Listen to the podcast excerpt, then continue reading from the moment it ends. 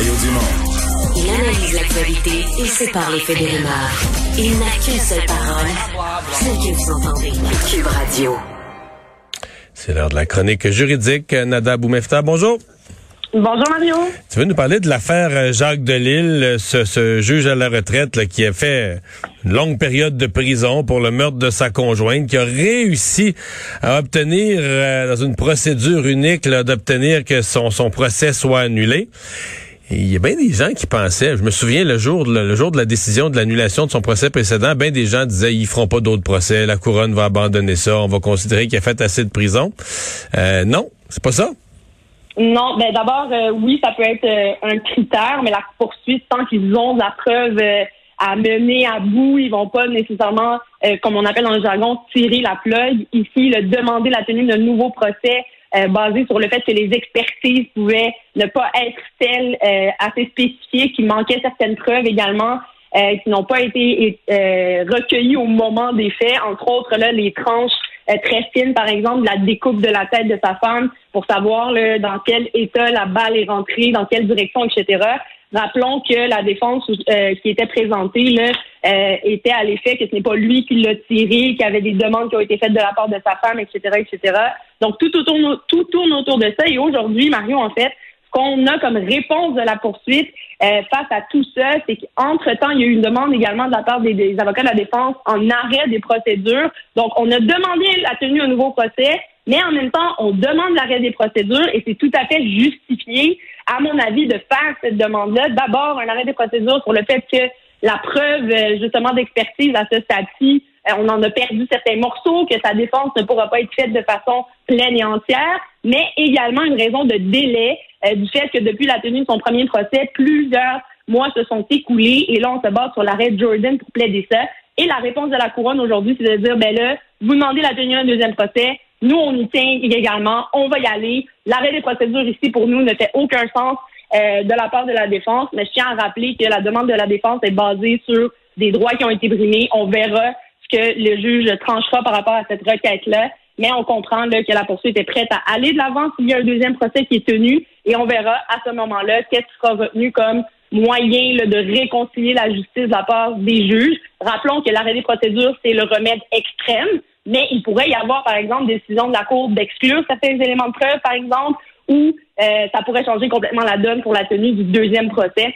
Alors, à suivre euh, quant à la décision de la Cour sur cette requête-là, mais dossier très intéressant, surtout au niveau des droits, mais aussi euh, des expertises qui peuvent être présentées devant la Cour dans le cadre d'une défense, mais également de la présentation d'une preuve hors de tout doute raisonnable. Donc, très intéressant à suivre. Nada, un dossier qui date aussi, là, un petit garçon, euh, presque deux ans, qui avait été retrouvé mort euh, euh, au Saguenay-Lac-Saint-Jean, qui s'est arrivé en 2016. Et ben, il y avait eu des accusations d'homicide involontaire contre le beau-père, contre le conjoint de la, de la mère. ces accusations-là ont été abandonnées? Oui, ont été abandonnées aujourd'hui. On est dans un cas où la couronne a dû tirer la plug. Euh, et pour remettre en contexte rapidement les gens, d'abord, malheureusement et tristement, c'était euh, clairement un contexte où l'enfant, il y avait maltraitance, il y avait eu un signalement à la DPI. Oui, un peu avant, hein? oui, un peu avant, et ce qu'on comprend, c'est que ça n'a pas pu être euh, adressé, on n'a pas pu se pencher sur le dossier de cet enfant-là avant que le drame n'arrive.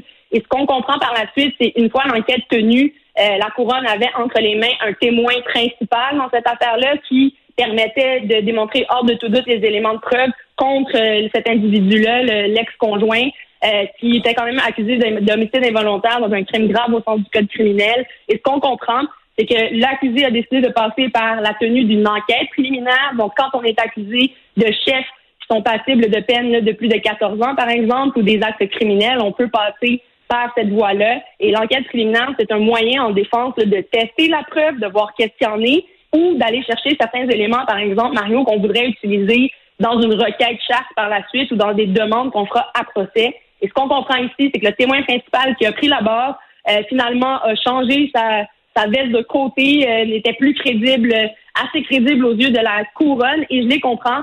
La couronne est tenue tout au long des procédures de maintenir cette conviction-là qu'ils ont les éléments essentiels, la preuve pour démontrer hors de tout doute que quelqu'un est coupable. Donc, en cours de procès, en cours de tenue d'un dossier devant la Cour, oui, la couronne doit réévaluer et c'est ce qu'elle a fait ici. Et en voyant qu'elle n'avait plus de témoins là, pour tenir finalement euh, toute cette preuve circonstancielle-là devant les tribunaux, ben, elle a dû euh, se retrouver à tirer la plug.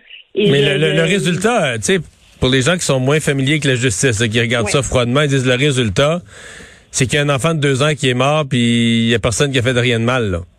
Au, sens, au sens de la justice, c'est comme choquant. là c'est choquant effectivement de ne pas avoir de réponse d'abord et de ne pas avoir personne qui sera tenu euh, imputable de ça. Euh, clairement, et on le voit même dans, le, dans, dans les nouvelles de cette affaire-là, puis c'est normal aussi, hein, il y a eu la DPJ qui était impliquée là-dedans, donc clairement une protection d'information, mais ça, ça reste nébuleux aussi là, les faits qu'on reprochait à, à cet individu-là qui a mené à la mort, mais clairement, Mario, il y avait quand même un dossier qui était ouvert sur la maltraitance de cet enfant-là. Et rappelons hein, que les, la famille poursuit la DPJ dans cette affaire-là pour un million de dollars pour ne pas avoir traité le dossier ah assez rapidement. Donc, euh, on voit que ça a amené tout un autre volet. Et encore une fois, je rappelle le problème qu'on a en DPJ de manque de ressources, il y a trop de délais et ce que ça crée, ben, malheureusement, euh, des événements comme celui-là qu'on vient de qu'on a connu et qui aujourd'hui prend fin sans résultat juridique, malheureusement.